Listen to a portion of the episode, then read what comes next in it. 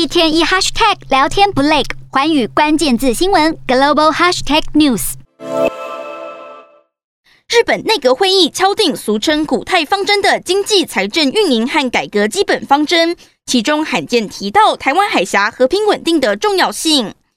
古泰方针是指出执政重点议题以及预算编列方向的重要方针。今年的方针特别提到台湾，显示日本政府对台海稳定的重视。其实自民党内部讨论时，就有人主张应该明确记在日本将与台湾深化合作，但也有人担心会刺激中国，并且顾虑日本和台湾没有邦交，才决定以注释的方式呈现。而有感近年中国在印太地区动作频繁。今年的方针也提到要增加国防预算。